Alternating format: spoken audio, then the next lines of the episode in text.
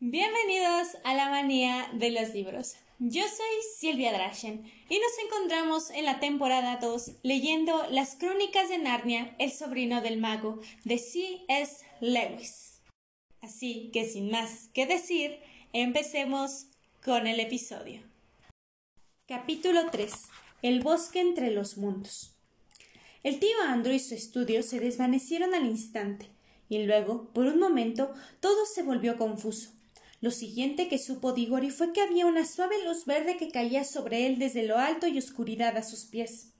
No tenía la impresión de estar de pie sobre nada, ni sentado ni acostado. No parecía estar en contacto con nada. Me parece que estoy en el agua, dijo, o debajo del agua. Aquello lo asustó por un segundo, pero casi al mismo tiempo sintió que ascendía a toda velocidad. Luego su cabeza salió repentinamente al aire libre y se encontró gateando hacia tierra firme, sobre un terreno llano cubierto de hierba situado al borde de un estanque. Mientras se ponía en pie, advirtió que no chorreaba agua ni le faltaba el aliento, como habría sido de esperar tras un buen chapuzón. Tenía la ropa perfectamente seca y estaba de pie junto al borde de un pequeño estanque. No había más de tres metros de un extremo a otro, en el interior de un bosque. Los árboles crecían muy juntos y eran tan frondosos que no se podía entrever ni un pedazo de cielo. La única luz que le llegaba era una luz verde que se filtraba por entre las hojas. Pero sin duda existía un sol potente en lo alto, pues aquella luz natural verde era brillante y cálida. Era el bosque más silencioso que se puede imaginar. No había pájaros, ni insectos, ni animales, y no soplaba viento. Casi se podía sentir cómo crecían los árboles. El estanque del que acababa de salir no era el único. Había docenas de estanques, uno cada pocos metros hasta donde alcanzaban sus ojos, y creía percibir cómo los árboles absorbían el agua con sus raíces. Era un bosque lleno de vida y al intentar describirlo más tarde Dígore siempre decía era un lugar apetitoso, tan apetitoso como un pastel de ciruelas. Lo más extraño de todo fue que incluso antes de haber mirado a su alrededor, Digori ya había medio olvidado cómo había llegado ahí. Desde luego no pensaba en Polly ni en el tío Andrew ni siquiera en su madre, y además no estaba nada asustado ni nervioso, ni tampoco sentía curiosidad. Si alguien le hubiera preguntado ¿De dónde has venido? probablemente habría respondido Yo siempre he estado aquí. Aquella era la sensación que producía como si uno hubiera estado siempre en aquel lugar y jamás se hubiera aburrido a pesar de que allí nunca sucedía nada. Tal como explicó mucho más tarde, en este sitio no sucede nada, los árboles se dedican a crecer, eso es todo. Al cabo de un buen rato de contemplar el bosque, Digori se dio cuenta de que había una niña acostada de espaldas a los pies de un árbol a unos metros de ahí. Los ojos de la pequeña estaban medio cerrados, como si estuviera entre el sueño y la vigilia. Por ese motivo, el niño se dedicó a contemplarla durante un buen rato sin decir nada.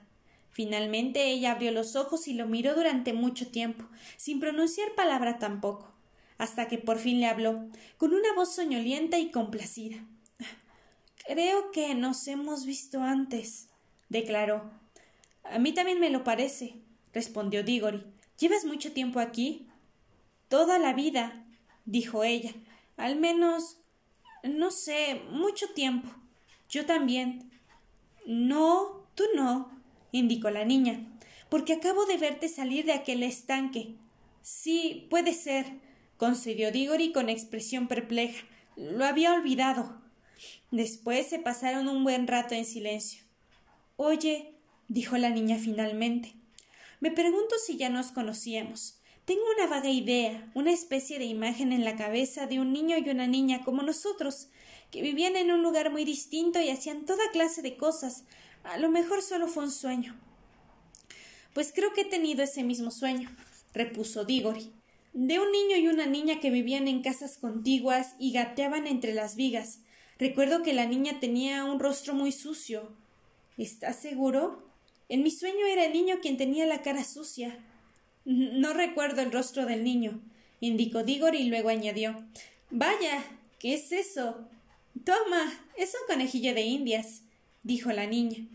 Y eso era un rechoncho conejillo de indias, que husmeaba por entre la hierba, con una cinta alrededor de la barriga que sujetaba a su loma un brillante anillo amarillo.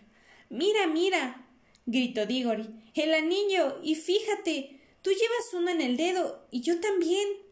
Y la niña se sentó entonces, interesadísima en el hallazgo. Ambos se miraron fijamente, intentando recordar.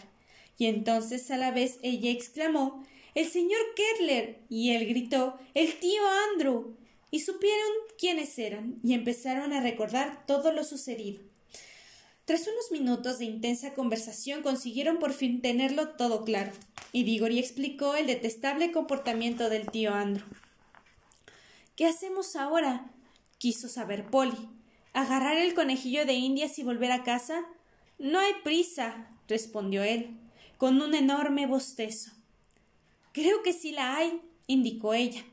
Este lugar es demasiado silencioso. Resulta tan tan maravilloso.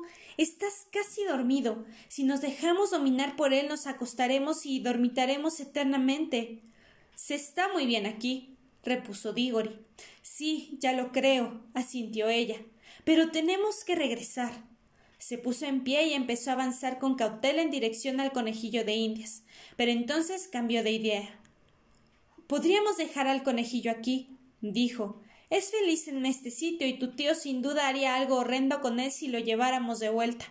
Apuesto que sí, respondió Digori. Mira cómo nos ha tratado a nosotros. Por cierto, ¿cómo regresaremos a casa?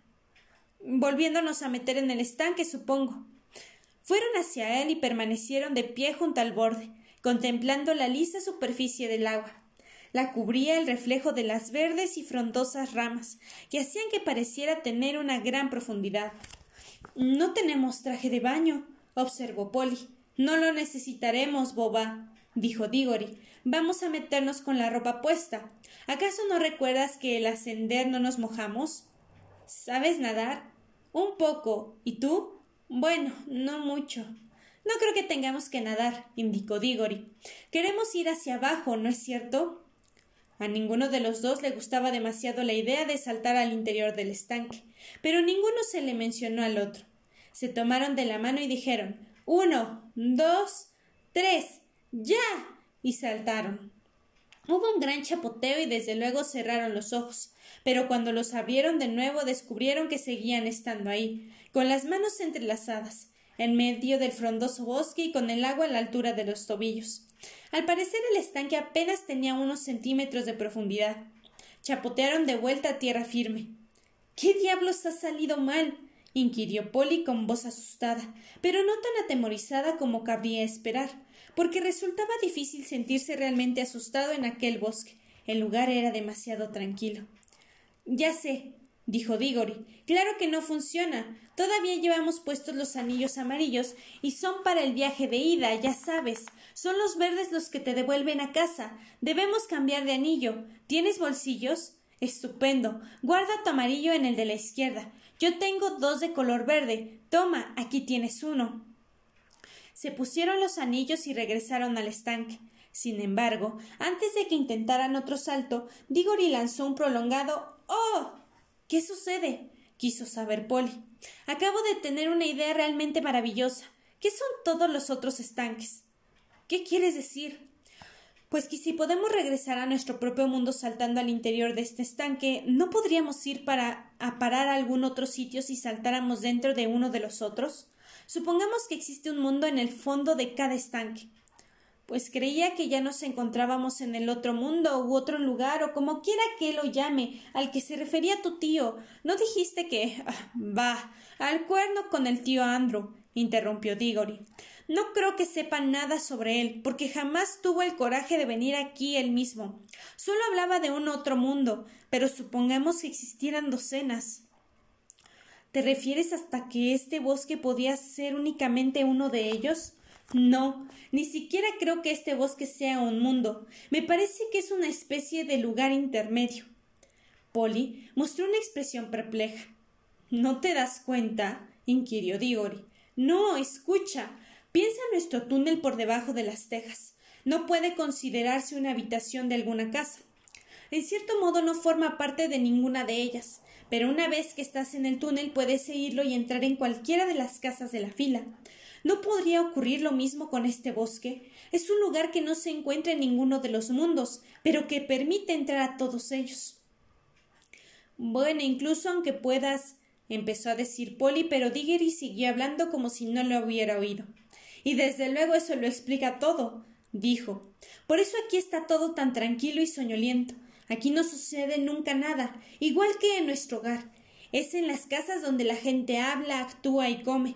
En los lugares intermedios no pasa nada, ni detrás de las paredes, ni encima de los techos, ni debajo de los suelos, ni en nuestro túnel.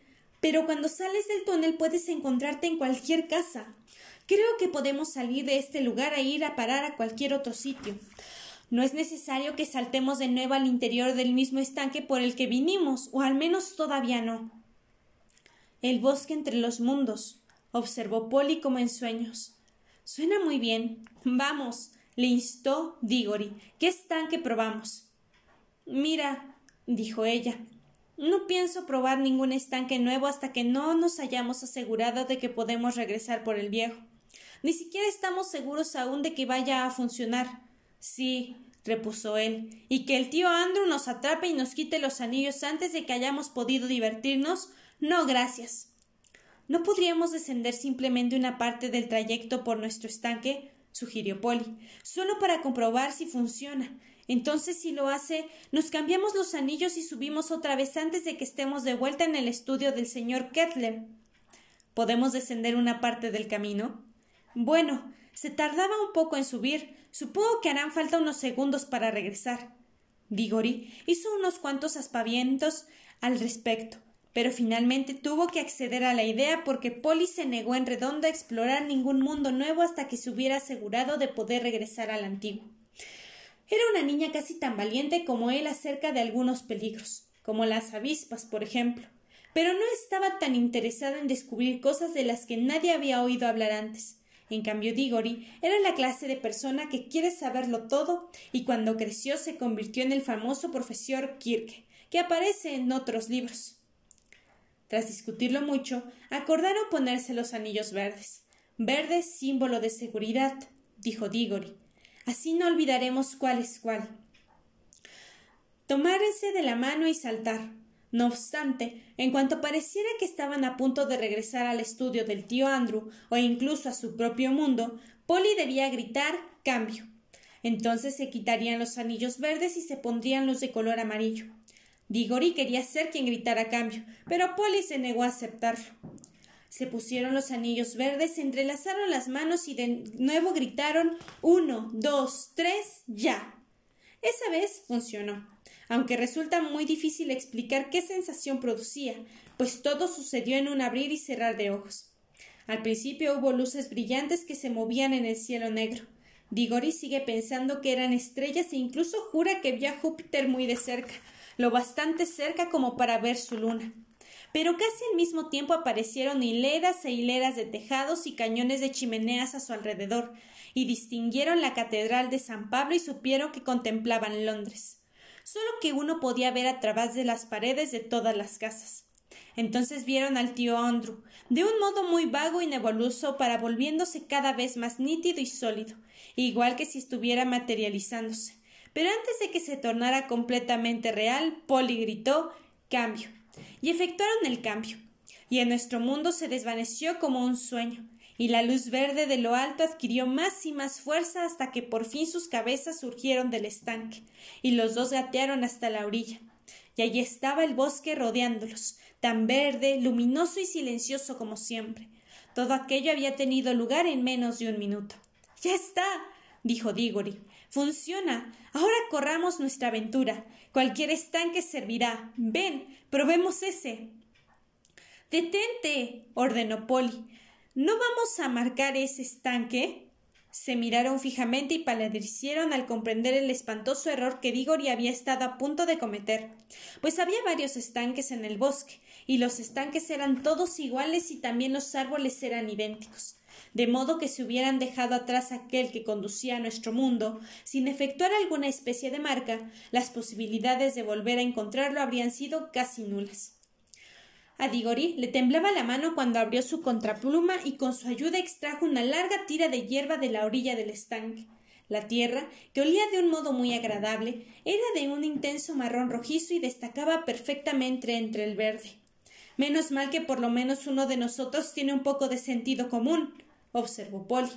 Bueno, ahora no te pases todo el tiempo presumiendo, replicó él. Vamos, quiero ver qué hay en el otro estanque. Y Polly le dedicó una respuesta bastante mordaz, y él le respondió algo aún más desagradable. La riña duró varios minutos, pero resultaría tedioso reflejarla por escrito, de modo que pasemos al momento en que se encontraron con el corazón palpitante y el rostro asustado, ante el borde del estanque desconocido con los anillos amarillos puestos, y las manos entrelazadas, y volvieron a decir uno, dos, tres, ya. chaf. De nuevo no había funcionado. Aquel estanque parecía no ser más que eso, un estanque pues en lugar de llegar a un mundo nuevo, solo consiguieron mojarse los pies y salpicarse las piernas por segunda vez. Aquella mañana. Si es que se trataba de una mañana, pues en el bosque entre los mundos siempre parece que sea la misma hora. Caray. exclamó Digori. ¿Y qué ha salido mal ahora? Llevamos puestos los anillos amarillos. Dijo que el amarillo era para el viaje de ida. Lo cierto era que el tío Andrew, que no sabía nada del bosque entre los mundos, tenía una idea bastante equivocada respecto a los anillos. Los de color amarillo no eran amarillos de ida, y los verdes no eran anillos de regreso a casa, al menos no tal como él lo pensaba, aunque la sustancia de las que estaban hechos ambos anillos había salido del bosque. La sustancia de los anillos amarillos poseía el poder de atraerte al bosque, era una materia que quería regresar al lugar al que pertenecía, el lugar intermedio. Sin embargo, la sustancia de los anillos verdes intentaba abandonar el lugar al que pertenecía, de modo que un anillo verde te sacaría del bosque y te conduciría a un mundo. El tío Andrew, por lo visto, trataba con cosas que en realidad no comprendía. Muchos magos lo hacen. Ni siquiera Diggory comprendió la verdad con tanta claridad, o al menos hasta más adelante pero una vez que lo hubieron discutido, decidieron probar los anillos verdes en el estanque nuevo, solo para ver qué sucedía. Si tú te atreves, yo también, dijo Polly. En realidad lo dijo porque en lo más recóndito de su corazón estaba segura de que ninguna clase de anillo funcionaría en el nuevo estanque, y por lo tanto no había nada que temer salvo a otro chapoteo en el agua. Me huele a que Diggory tenía la misma sensación, en cualquier caso, tras ponerse los anillos verdes y regresar al borde del agua, volvieron a entrelazar las manos y se sintieron, sin lugar a dudas, mucho más animados y menos preocupados que la primera vez. Uno, dos y tres. ¡Ya! exclamó Diggory, y saltaron. Pero antes de que termine este episodio, quiero invitarlos a que me sigan en todas mis redes sociales, Instagram, TikTok y Facebook en la cual estaré subiendo otro tipo de contenido. Además de que me pueden seguir en YouTube, en la cual estaré también subiendo algunos videos dando mi expectativa sobre los libros y mis opiniones sobre los que vayamos leyendo durante las temporadas. Además de que si me escuchan por YouTube, no olviden suscribirse a mi canal, activar las campanitas para que YouTube les recuerde cada vez que hay un nuevo episodio y dejen su me gusta. Y si me escuchan por Spotify, o por alguna otra aplicación de podcast, no olviden activar las campanitas de notificaciones para que la aplicación de su preferencia les recuerde cada vez que hay un nuevo episodio. Así que, sin más que decir, recuerden que leer les cambiará la perspectiva de la realidad. Nos vemos en un próximo episodio.